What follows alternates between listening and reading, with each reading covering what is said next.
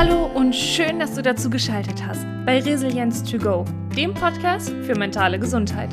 Mein Name ist Maria Arbeiter und ich bin Coach und psychologische Beraterin. Und jetzt schnapp dir deinen Kaffee und lass uns gemeinsam die neue Folge lauschen. Hello, hello, hello, it's been a while. Ja, ich weiß, der Podcast, der war jetzt ganz, ganz lange sehr stumm, aber jetzt geht's wieder los, jetzt geht's wieder weiter nach einer kleinen Podcast-Pause. Und vielleicht ist dir auch schon aufgefallen, der Podcast hat mittlerweile einen neuen Namen und zwar Resilienz to Go. Und ich freue mich, dich hier wieder begrüßen zu dürfen zu den ganzen Interviews und Einzelfolgen. Und der Podcast dreht sich um mentale Gesundheit, um Resilienz, wie es schon heißt, und um ganz, ganz viele weitere Themen. Und heute habe ich einen ganz lieben Gast in meinem Podcast, und zwar die Asina. Und wir unterhalten uns über mentale Gesundheit, über ihren Werdegang, ihre Stolpersteine, wie sie dazu gekommen ist, Schmuck zu machen, Yoga zu machen, Life Coach dann noch zu machen und ihr ganzes Multi-Interesse. Und wir haben super spannend, super spannende Themen. Ich möchte jetzt gar nicht alles verraten. Ich wünsche dir einfach super viel Spaß und ich freue mich, wenn du hier auf iTunes oder auf Spotify fünf Sterne da lässt, vielleicht noch einen lieben Kommentar. Und ich freue mich auch, in den Austausch mit dir zu gehen. Auf Instagram ist da das, mein Kommunikationskanal um maria-arbeiter und dann unter dem heutigen Post freue ich mich auf dein Feedback. Jawohl, und jetzt viel Spaß! Weil meistens kommen ziemlich coole Gespräche schon am Anfang. Man hat einfach nicht aufgezeichnet. Okay. das ist dann Natürlich. so schade. Äh, Wie es mir geht. Äh, mir geht's gut. Ähm, doch, ich überlege gerade, aber es ist wirklich, ich hatte jetzt so die letzten Monate viel sortiert und viel nochmal aufgeräumt, weil ich einige, ah, ich will nicht Baustellen sagen, aber einfach viele Bereiche habe, in denen ich dann irgendwie am Werkeln bin. Der Vollzeitjob im Marketing, die Selbstständigkeit, dann aber auch das Studium, wo ich erst zum Heilpraktiker hingegangen bin und dann gemerkt habe, hm, äh, da darf ich mir noch ein bisschen länger Zeit für lassen, weil es ist einfach intensiv und das ist auch richtig so. Ähm, habe dann den Heilpraktiker für Psychotherapie jetzt vorgeschoben und will da mhm. zuerst die Prüfung drin machen und danach den Heilpraktiker. Und mh, hm, nachdem ich dann so für mich mal so alles so ein bisschen sortiert habe und so ein bisschen Klarheit wieder geschaffen habe, so mh, hm, was darf jetzt irgendwie mehr Raum bekommen, wo darf ich den Fokus jetzt so ein bisschen rausnehmen, ähm, war auch wieder besser, weil ich die Tendenz äh, einfach dazu habe, Dinge immer alle gleichzeitig gleich gut machen zu müssen. Das, ja. So fühlt sich das in mir an.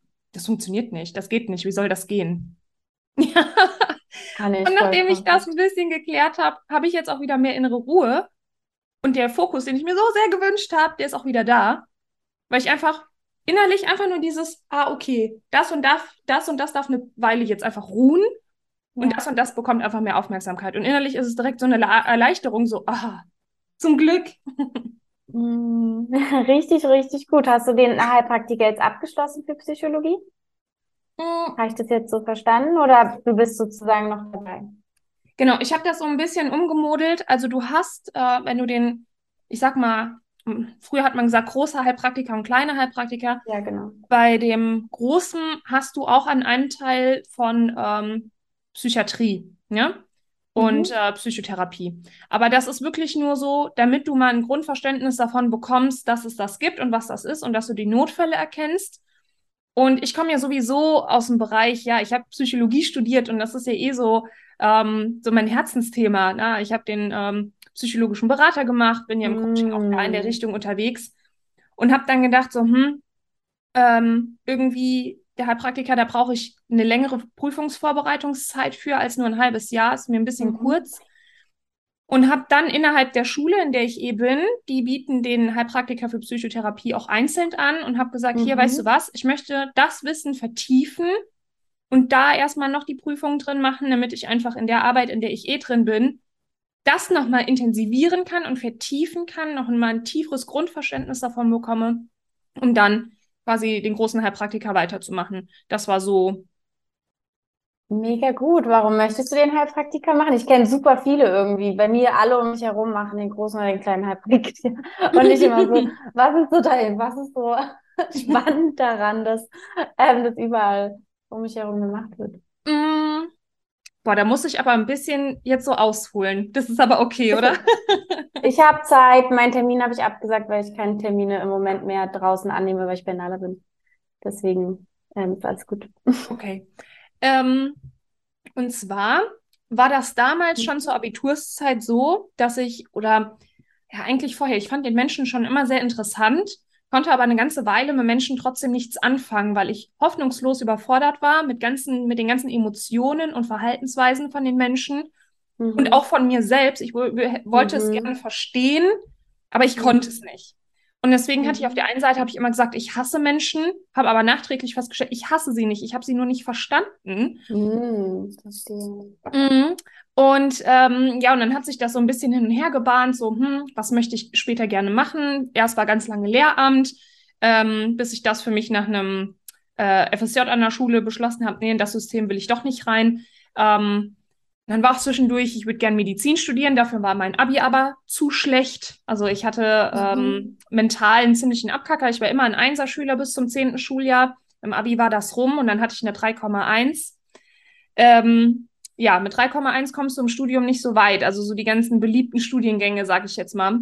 Mhm. Wäre zu dem Zeitpunkt auch nachträglich gesehen, wäre nicht gut gewesen. Also ich hätte es nicht durchgezogen, mhm. ähm, weil es mir zu viel gewesen wäre. Ich war mit mir selbst so überfordert und hatte so, ich war da auch auf dem besten Weg in den Burnout. Ich hatte einen Burnout mhm. und war da halt schnurstracks rein marschiert und ähm, ich weiß nicht, ob so ein Medizinstudium irgendwie besonders zuträglich gewesen wäre in dem Moment.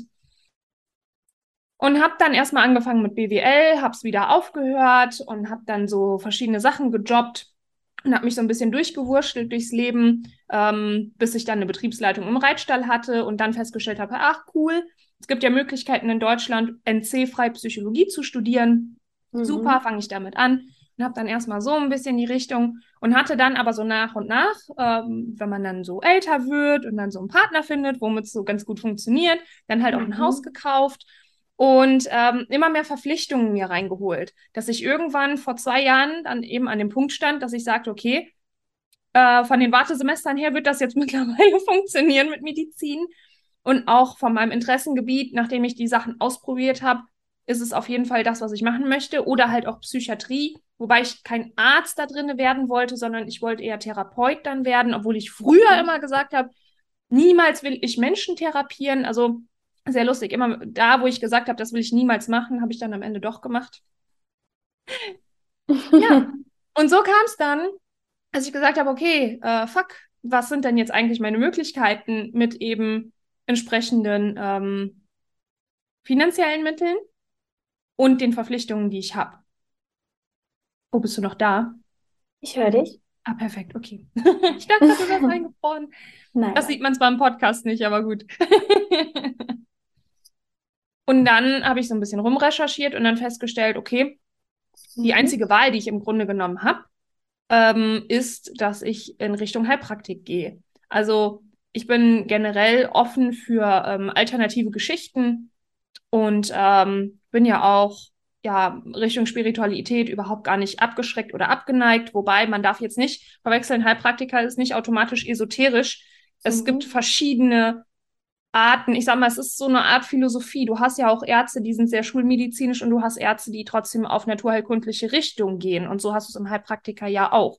Du hast die, die sich nah an der Schulmedizin orientieren und du hast aber auch viele einfach, weil ähm, oft das dann die zweite Möglichkeit ist, wenn die Ärzte nicht mehr weitergehen, gehen die meisten ja dann doch zum Heilpraktiker und es gibt eben viele, die dann doch sehr spirituell, aber auch esoterisch sind. So, also von daher, wir machen die Schubladen alle wieder zu, wir holen alle Leute da raus.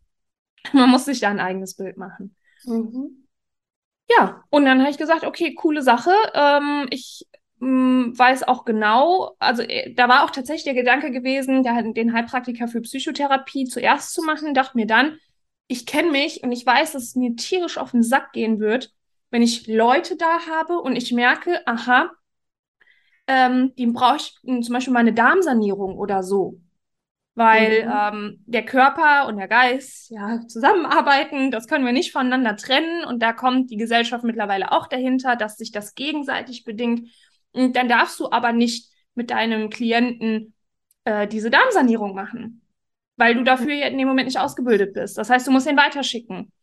Und ich weiß genau, dass mir das tierisch auf den Sack gehen wird, ne, jemanden dann weiterzuschicken, Mhm. dass derjenige wieder auf die Suche geht und wieder jemanden finden muss, der dann sagt, ja, okay, der gleichen Meinung bin ich auch. Und nicht dann wieder sagt, ja, nee, aber das ist ja Quatsch. Das ist ja immer so das Problem, wenn du mehrere Köche brauchst für die Suppe. Mhm. Mm, Und deswegen habe ich dann erst mit dem Heilpraktiker angefangen, weil ich dachte, nee, ich will das dann auch schon, ich will den psychischen Part machen, aber ich möchte auch, äh, ich sage jetzt mal, wenn ich merke, okay, ich brauche mal ein Blutbild, ich will auch mal ein Blutbild machen können. Ich will aber auch äh, demjenigen sagen können, hier, du brauchst die Vitamine oder die Mineralstoffe oder lass uns mal den Darm angucken. Mhm. Deswegen erstmal da in die Richtung. Und, und ich bin nächstes Jahr im Mai einmal mit dem Stoff komplett fertig.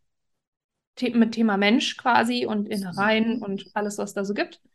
Und hätte dann ein halbes Jahr Prüfungsvorbereitungszeit, was in meinen Augen echt stramm ist. Vor allen Dingen, wenn man auch noch arbeitet. Also ich glaube, Ja, wenn man 24-7 natürlich. lernt, könnte das machbar sein. Mhm. Ähm, und wenn man kein, nicht viel Schlaf braucht. Aber ansonsten habe ich gesagt, einfach auch, um nicht in diese Burnout-Spirale wieder reinzukommen, Mhm. gebe ich mir einfach mehr Zeit. Also das ist wirklich so das Mhm. eine, was ich gelernt habe, so gib dir einfach mehr Zeit. Wenn du langsamer gehst, kannst du schneller wachsen. Und Mhm. einfach mal dieses Tempo rausholen aus dem Leben. Hat mich halt 30 Jahre gedauert, also 30 Jahre meines Lebens gebraucht, bis ich darauf gekommen bin, dass es so schneller funktioniert, wenn ich langsamer gehe, als wenn ich schnell durchrenne. Aber besser mit 30 als nie. Das stimmt. Und ähm, ja, so bin ich auf die Idee gekommen, den Heilpraktiker tatsächlich zu machen. Mega gut. Mhm. Monologende. Richtig gut. Ja, aber dann lass doch mal, ähm, ich glaube, die Leute wissen jetzt überhaupt noch gar nicht, mit wem ich hier überhaupt rede. Mhm. Magst du dich einmal vorstellen? Wer bist du? Was machst du? Wo kommst du her? Wo willst du hin? Viele Fragen, aber ja, ich versuche. Ähm, genau, also mein Name ist Asina, ich komme aus Berlin. Also ich wohne aktuell in Berlin, aber bin auch geboren in Berlin. Ähm, und was ich mache, ist immer eine ganz, ganz große Frage für mich, wo ich noch versuche, eine ganz simple Antwort zu finden, was gar nicht so einfach ist. Aber die Essenz meiner Arbeit ist, dass ich Frauen helfe, aus dem Herzen und nicht aus der Angst herauszuleben und ähm, ihnen helfe, sozusagen wieder sich mit ihrem mit ihrer Kraft und ihrem Potenzial zu verbinden, um das Leben zu verwirklichen, das sie wirklich leben möchten. Und da habe ich verschiedene Ansätze. Ich habe, ähm, ich mache Schmuck und arbeite mit der Energie von Edelsteinen, weil jeder Edelstein hat seine eigene Vibration, auch wenn sie still aussehen und ziehen automatisch den Menschen an, der die Vibration sozusagen braucht, um gewisse ähm, Teile weiterzuentwickeln.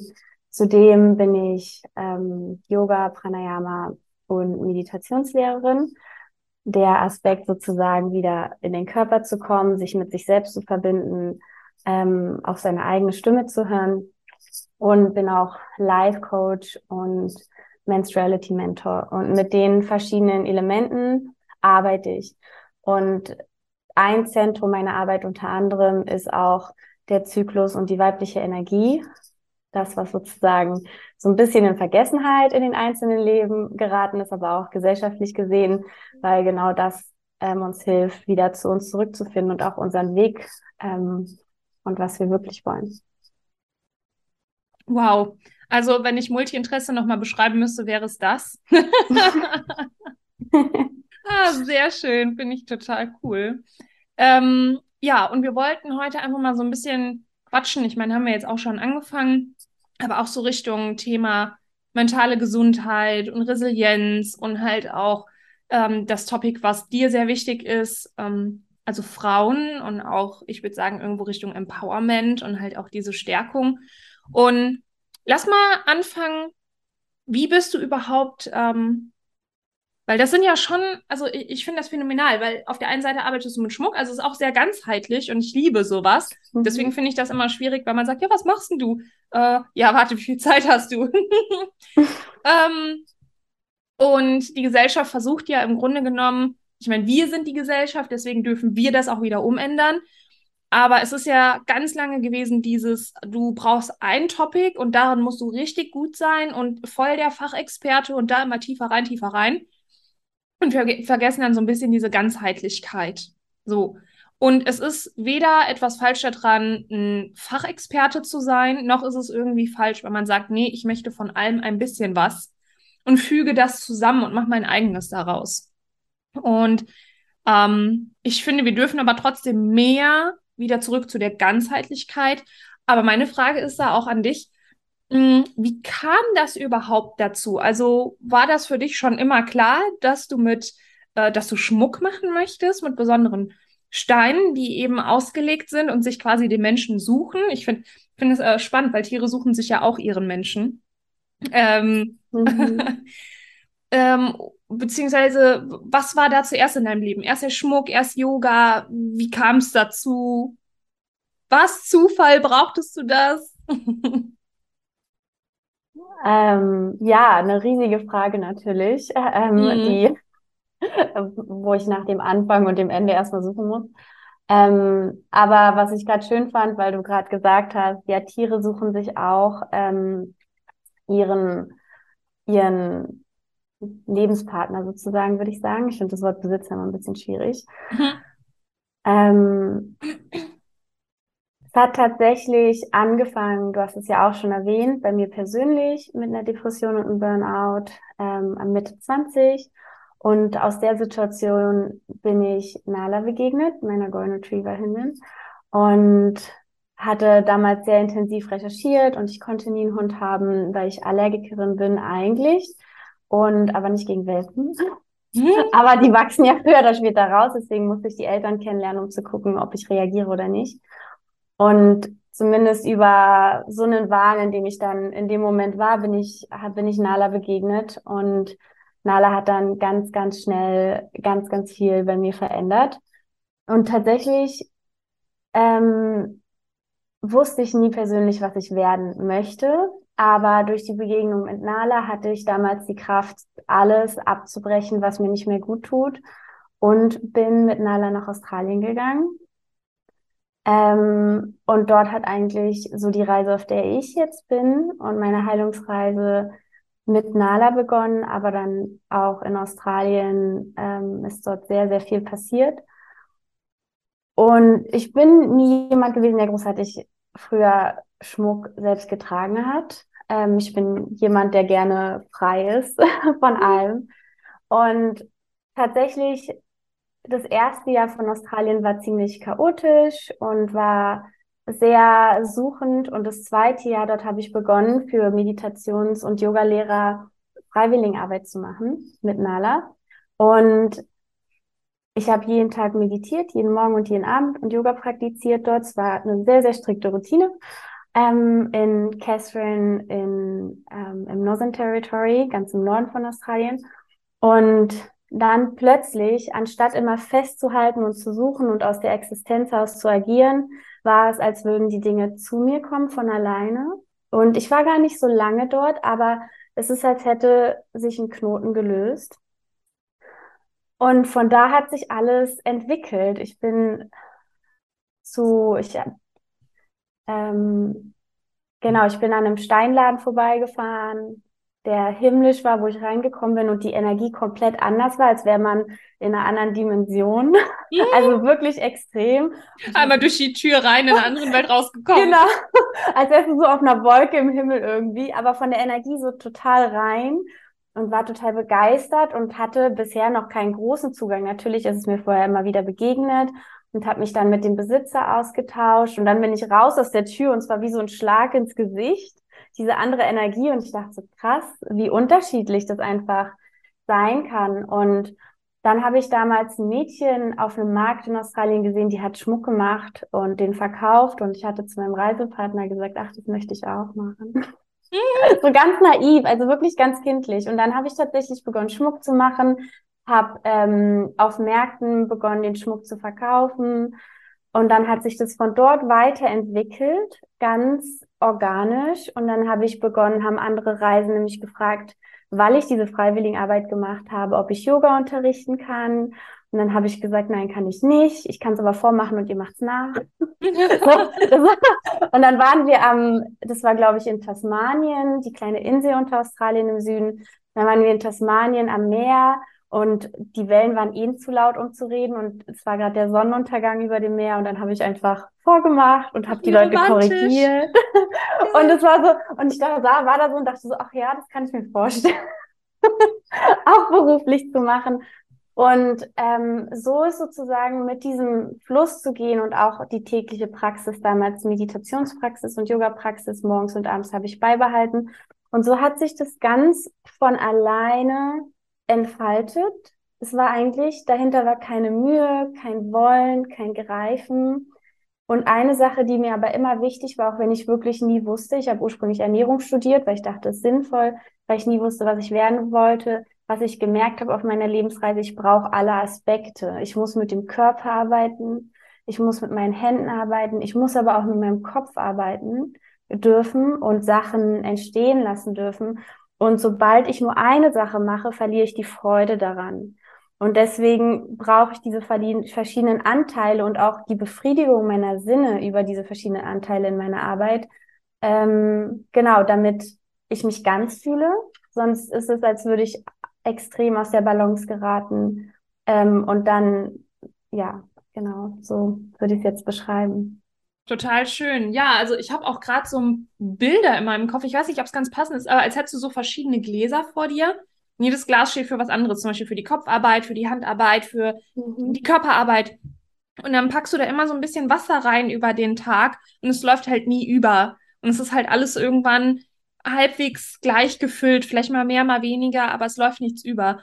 Ähm, und viele machen ja wirklich ständig das Gleiche. Tag ein, mhm. Tag aus. Und das ist, als würdest du dieses Glas die ganze Zeit füllen, füllen, füllen und es ist schon übervoll und du füllst immer weiter und die anderen Gläser stehen da, hallo, wir sind auch noch da, bitte beachte uns, ne? Ja. Oder man könnte auch sagen, vielleicht die verschiedenen Aspekte oder Anteile in deinem Körper, welches Bild auch gerade irgendwie schöner für einen ist. Ähm, und du machst im Grunde genommen, ja, also du hast ja diese Aspekte auch alle zu deinem Beruf irgendwie gemacht oder zu, zu einem Beruf, ne? Und das ist natürlich total schön. Aber ich möchte an der Stelle auch sagen, das muss nicht immer so sein. Also bei manchen funktioniert das und das ist wunderbar.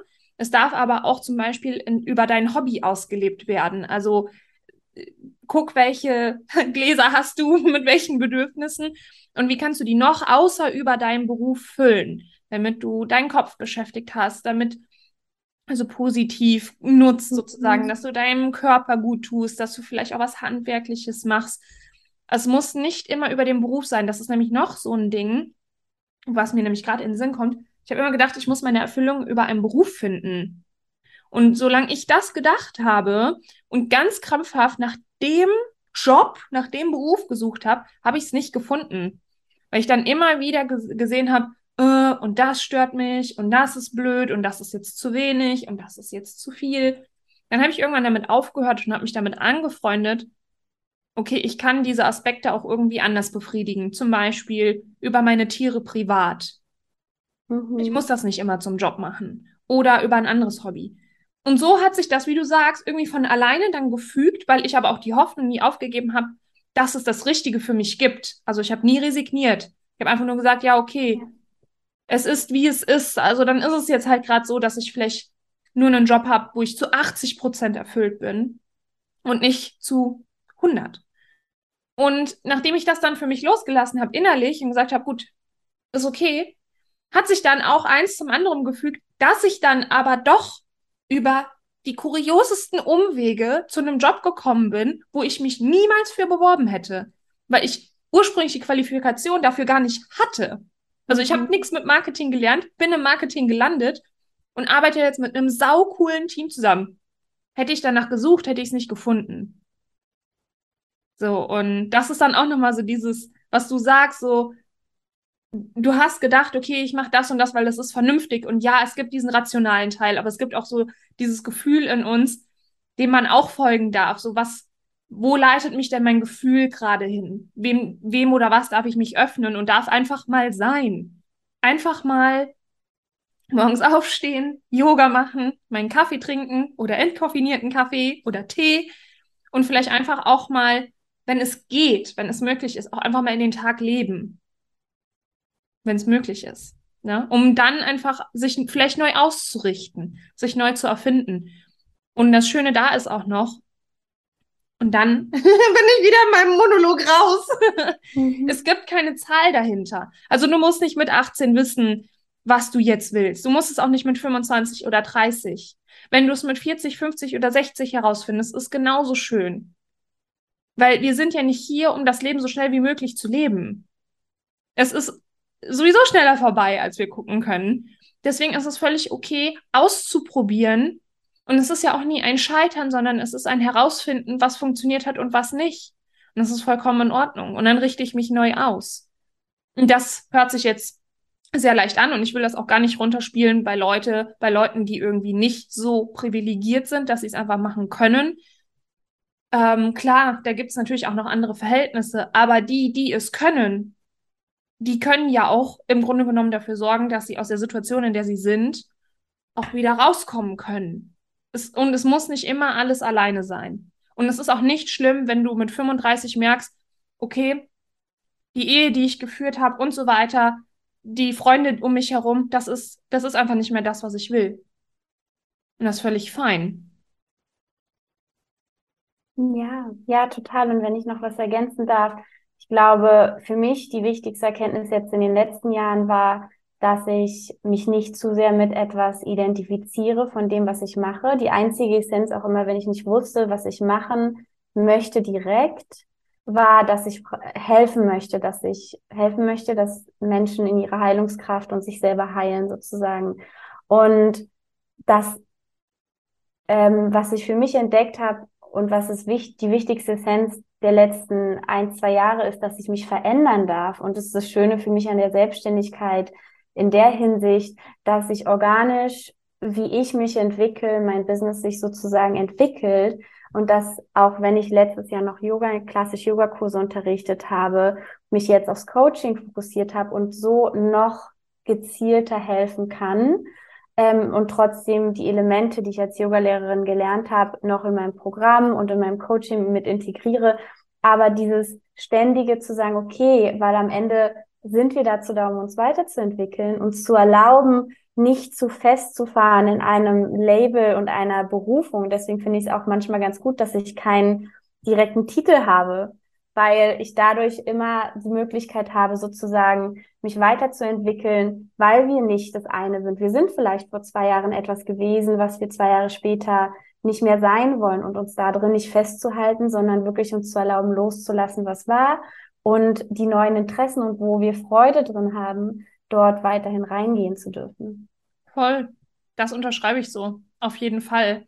Und das Schöne ist ja wirklich, wir sind in dieser privilegierten Lage, uns das halt aussuchen zu können. Ja, und die, ich finde die Chance, wenn man das nicht nutzt, sich da hinzusetzen und wirklich hinzugucken und immer mal wieder so einmal oder alle zwei Jahre ein Check-in zu machen, so, hey, wer bin ich und wo will ich hin? Weil so jedes Jahrzehnt, in dem man lebt, ich sage jetzt mal von 0 bis 10 Jahren, hast du andere Interessen als von 10 bis 20, als von 20 bis 30, von 30 bis 40. Und da musst du dir und darfst du dir auch den, sorry, Freiraum geben, ähm, auch die Richtung einfach ändern zu dürfen.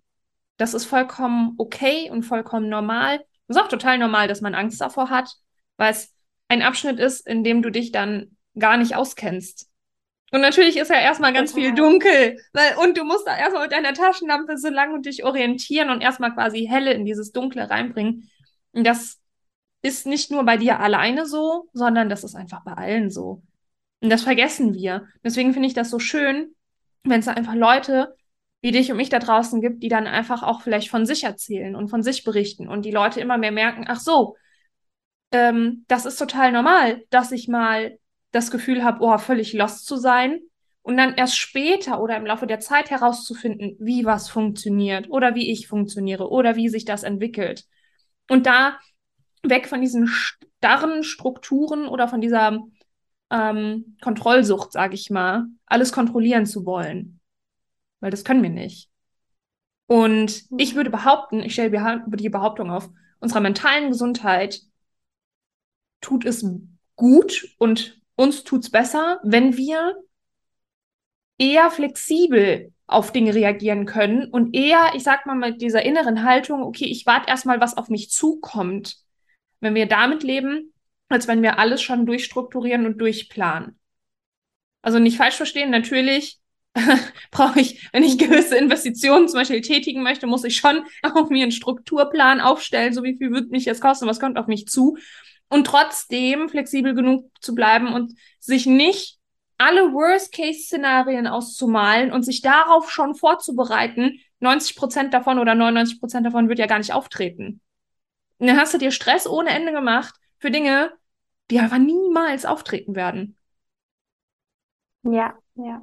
Und stattdessen vielleicht eher die Energie nutzen und sich innerlich zu stärken, sich innerlich Säulen aufzubauen, dass wenn etwas passiert, du stark, aber flexibel genug bist, darauf reagieren zu können und nicht in so einen innerlichen Notmodus kommst von Kampf, Flucht oder Freeze. Meist, die meisten Leute erstarren ja dann in so eine, ja, in so eine Starre und sind dann nicht mehr fähig, irgendwas zu tun, weil sie so überwältigt sind davon.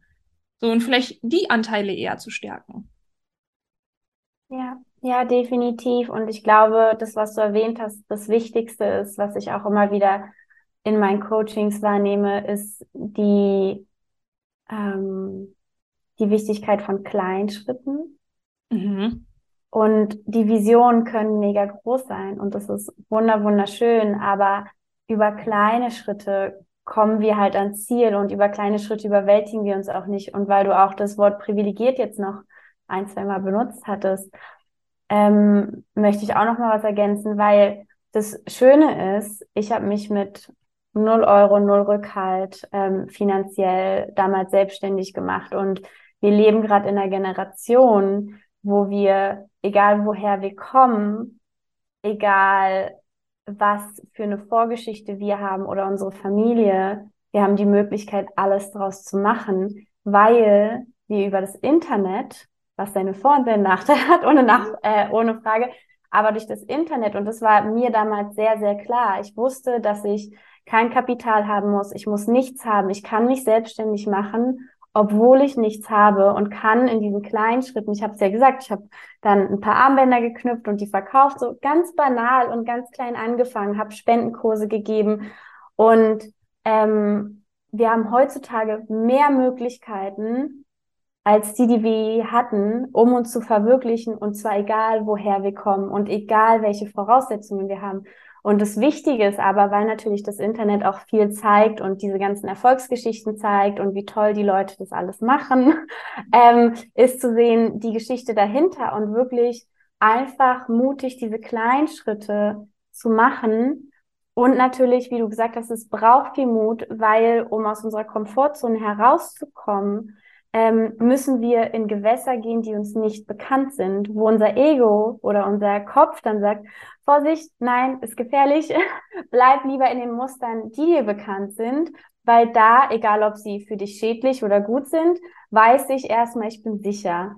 Und das Wichtige ist, glaube ich, diese kleinen Schritte einfach rauszumachen und zu sagen, okay, ähm, was ich definitiv jeden Tag mache, in unterschiedlichen Größen, aber genau, dass diese kleinen Schritte einfach enorm wichtig sind, um uns nicht mental zu überwältigen.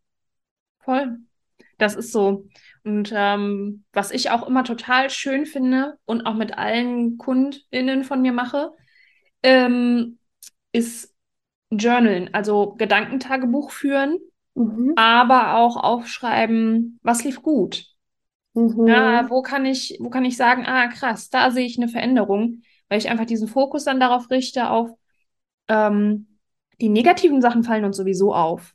Die sind vom Gehirn auch fünffach stärker gewichtet, ja. einfach mit dem Grund, weil früher mussten uns natürlich potenziell gefährliche Sachen auffallen, weil wenn da so ein Säbelzahntiger kommt, haben wir ein Problem.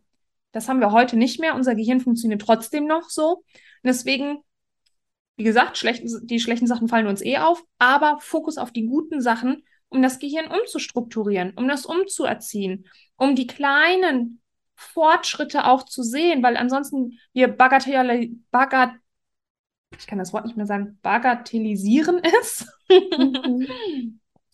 und sagen, ah ja, ist doch normal. Ey, es ist ein Erfolg, es ist cool, feier das, ist doch schön, freu dich. Ja, es ist ja genau das, was, was dir so schwer fällt. Also freu dich über die Dinge. Du hast es geschafft, yeah, super. Und das macht wirklich einen Unterschied. Und das sind so die Kleinigkeiten, das sind die kleinen Schritte, da immer mehr drauf zu achten. Am Anfang musst du dich hinsetzen und echt deinen ganzen Krips reinstecken und den Tagrevue passieren lassen. Mit der Zeit fällt es dir in dem Moment auf, ach cool, guck mal, Jetzt war ich gar nicht so lange wütend oder so nach einem Streit oder es hat mich gar nicht so sehr verletzt oder es hat mich gar nicht so sehr tangiert. Und irgendwann fällt es dir in dem Moment auf. Dann brauchst du gar nicht mehr dich hinsetzen und den ganzen Grips reinzustecken. Aber Schritt für Schritt. Und es braucht halt so seine Zeit. Und, und die Geduld. Geduld ist ein großes Thema. Die darf man aufbringen. Habe ich auch nicht. Aber mhm. habe ich schon mehr als früher. Das ist wie ein Muskel, den man trainiert. ja. Ja. Ich glaube, ich bin der ungeduldigste Mensch auf der Welt. ja, total. Und du hast was Gutes gesagt, halt das, was im Kopf ist, die Realität in unserem Kopf bestimmt mehr in unserem Leben als die äußeren Umstände. Und um diese Realität langsam umzuprogrammieren, brauchen wir diese kleinen Erfolgserlebnisse und die, das positive Denken und unseren Fokus auf die positiven Sachen zu setzen, so dass wir auch mehr Positives dann anziehen können, dass wir auf einer Frequenz schwingen, wenn man jetzt in die Vibration reingeht, so dass wir das anziehen, was wir aussenden. Wenn wir natürlich negative Erwartungen haben und das Negativste erwarten oder aus der Angst heraus handeln, dann kommen auch die Dinge um, dass wir uns bestätigt fühlen, weil wir einfach dort eine ganz andere Verbindung haben oder ganz andere Dinge in dem Moment anziehen. Und deswegen ist diese natürlich die Arbeit mit dem Kopf und die Veränderung der Strukturen im Kopf in kleinen Schritten ähm, ist essentiell, ähm, meiner Meinung nach. Voll. Zumal die, ähm, also einmal das auch, da ähm, stimme ich dir zu, so diese Grundstimmung, die du in dir hast, die, ähm, da fallen dir einfach auch mehr Sachen auf dieser Ebene auf, sage ich jetzt mal. Also so auch so ein bisschen diese self-fulfilling prophecy, ähm, nehmen wir mal ein Beispiel. Du ähm, hast irgendwie, ich sage jetzt mal, einen Freund gehabt oder eine Freundin und die Beziehung lief richtig scheiße. Mhm. Und man sagt, okay, ich mache es jetzt beim nächsten Mal anders.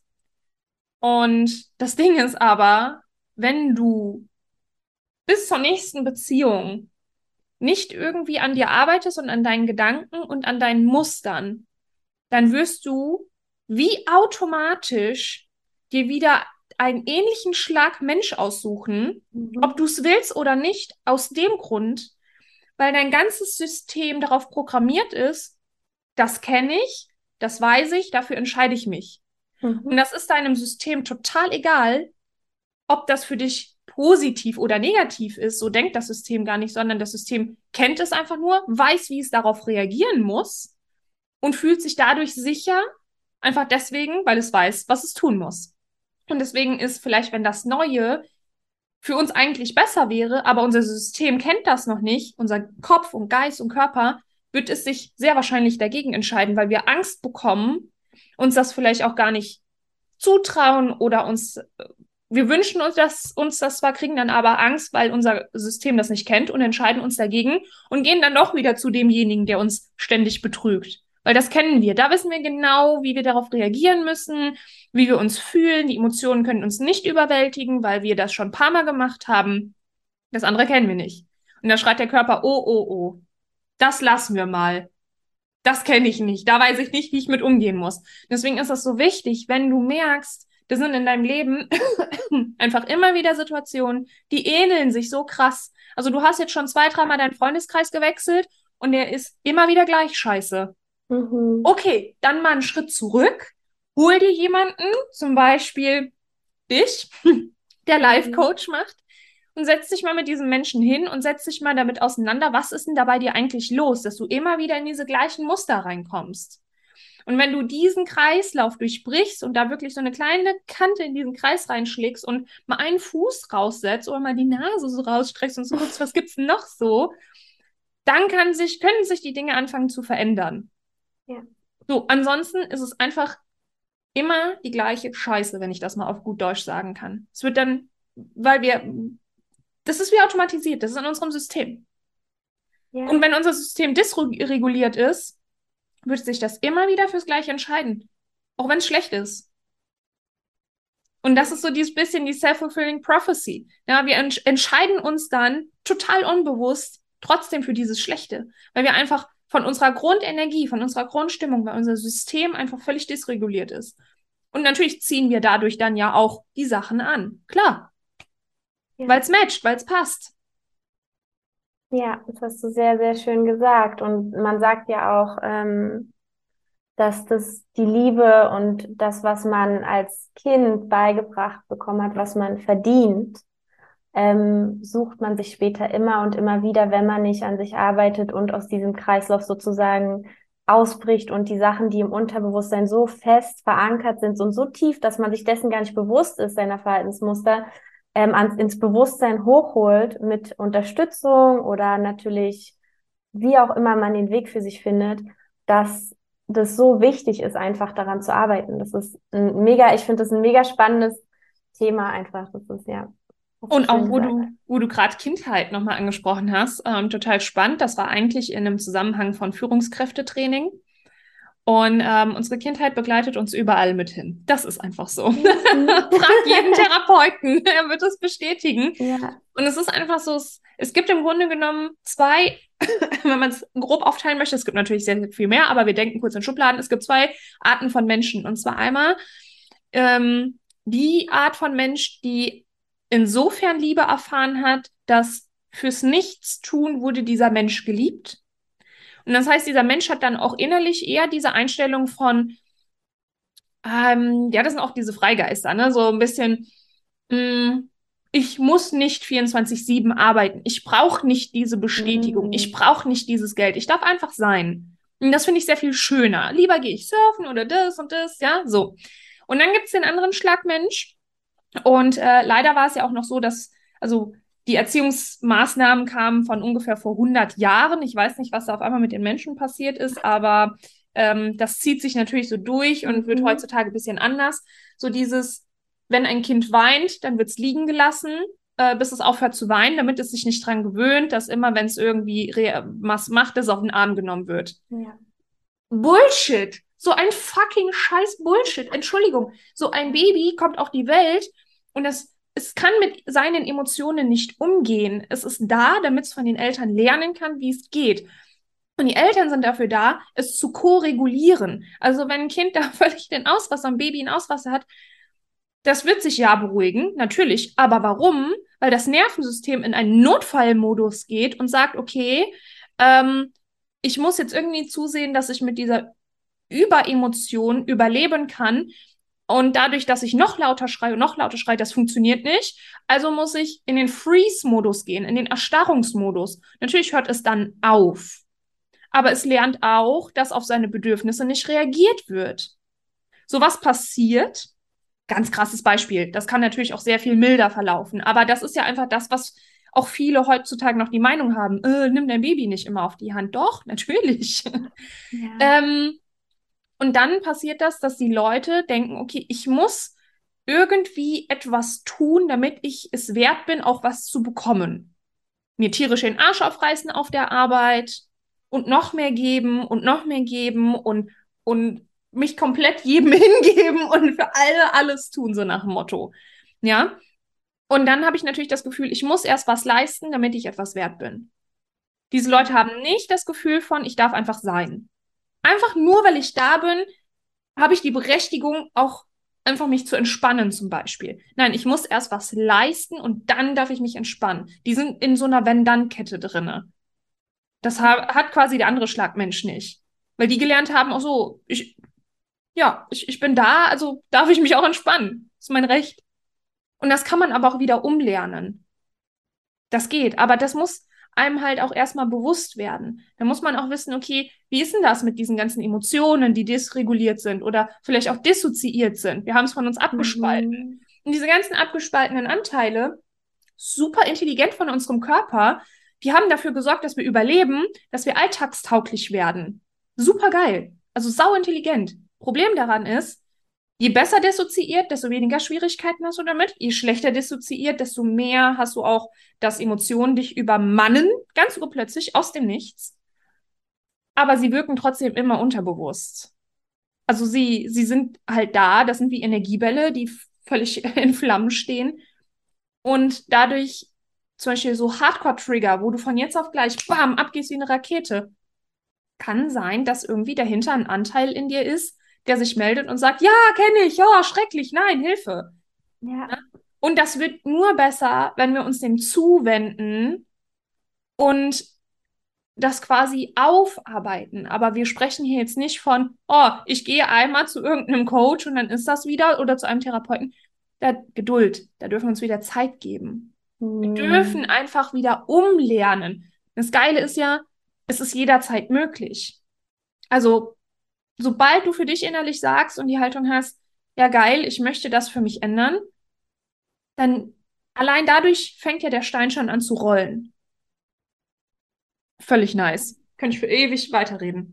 mega, mega schön gesagt und super, super spannend auch nochmal, ähm, um einen Bogen zu schlagen, den Gedanken, den ich hatte, wo du gesagt hast, beschrieben hast, dass diese zwei verschiedenen Szenarien ähm, mit ihren ganzen zwischen Schattierungen natürlich ähm, sind und gerade das Szenario, wo der Elternteil entscheidet zu sagen, okay, ich lasse das Baby liegen.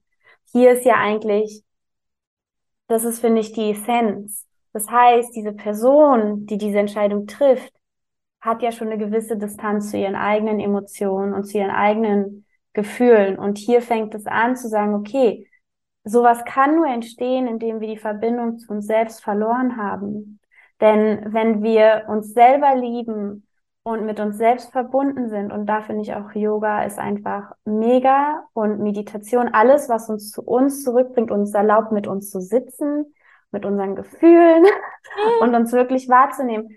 Ähm, und hier in die Verbindung zurückzukommen, weil was ich auch immer gerne sage ist, den Schaden, den wir auf unserem Planeten anrichten, den Schaden, den wir anderen Menschen, was wir alle machen, ähm, zufügen, ist ja nur etwas, eine Reflexion von dem, wie wir mit uns selbst umgehen.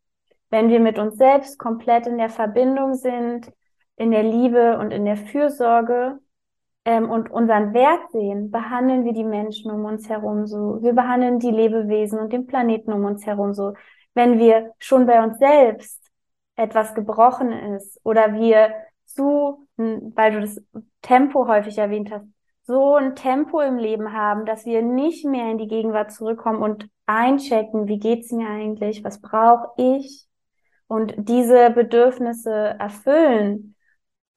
Jetzt, ähm, dann verlieren wir diese Verbindung. Und deswegen finde ich es diese Essenz dessen, in kleinen Schritten überhaupt wieder zu dir zurückzukommen, über körperliche Praxis, von mir aus auch über Coaching, aber gerade dieses sich selber spüren, mit den Emotionen einchecken ähm, und fühlen, was brauche ich in diesem Moment und zu entschleunigen. Weil wenn wir in diesem Megatempo sind, und ich glaube, weiß ich nicht, 99 Prozent der westlichen Gesellschaft über dem Tempo-Limit sozusagen, ähm, wie sie leben, dann ist dort kein Raum, um einzuchecken. Und wir übergehen unsere Gefühle, wir übergehen unsere Bedürfnisse, was sich dann reflektiert im Umgang mit unseren Kindern, mit unseren Mitmenschen und den Rest habe ich ja schon mehrmals jetzt erwähnt. Und ich glaube, das ist dieser wichtigste Punkt. Okay, wie kommt es überhaupt dazu, dass ich auf die Idee komme ähm, und wie, wie wenig kann ich mit mir verbunden sein, dass ich diese Entscheidung treffe? Mhm. Ja, das ist so. Und schlussendlich, wenn man jetzt so denkt, so, ah, krass, ja, irgendwie gehöre ich auch zu den Menschen, die äh, Bestätigung brauchen. Also durch zum Beispiel Beförderung, durch, boah, das hast du gut gemacht, hast du ein schönes Projekt. Oder, na, also ich muss irgendwie ständig von anderen bestätigt werden. Jetzt bitte nicht hingehen und sagen, ah, siehst du, weil meine Eltern mich lieben lassen haben. Das ist ein Beispiel von ganz vielen. Ja. Und da bitte einfach auch, und das ist auch das, was ich wenn jedem Menschen bewusst wird, wie du einfach gesagt hast, dieser Mensch muss ja schon innerlich von den eigenen Emotionen irgendwie abgekapselt gewesen sein, um diese Entscheidung zu treffen, zu sagen, nein, ich lasse das Kind liegen. Ich behaupte, die meisten Menschen, 99,9 Prozent, die Entscheidungen, die sie treffen, machen sie mit bestem Wissen und Gewissen, auch wenn diese Entscheidungen krankhaft sind und nicht normal und aus dem Normalraster rausfallen. Das kann ja nur ein Mensch sein, der innerlich wirklich massive Probleme hat. Ich denke jetzt zum Beispiel auch, weil ich möchte niemandem auf die Füße treten, der irgendwie Gewalt erfahren hat oder anders missbraucht wurde. Aber dieser Mensch, der missbraucht, der ist ja schon abgerückt von dem, was wir normal nennen. Da ist ja schon innerlich irgendeine Abspaltung passiert. Denn wenn ich anderen Menschen Leid zufüge, ist ja in mir irgendwas, ich will nicht sagen kaputt, aber irgendwas abgerückt. Mhm. Es, das, es macht ja keiner, wie du es schon sagst, der innerlich in sich in der Mitte ist, im Balance ist. Und das ist kein Zustand, der immer 24-7 da ist.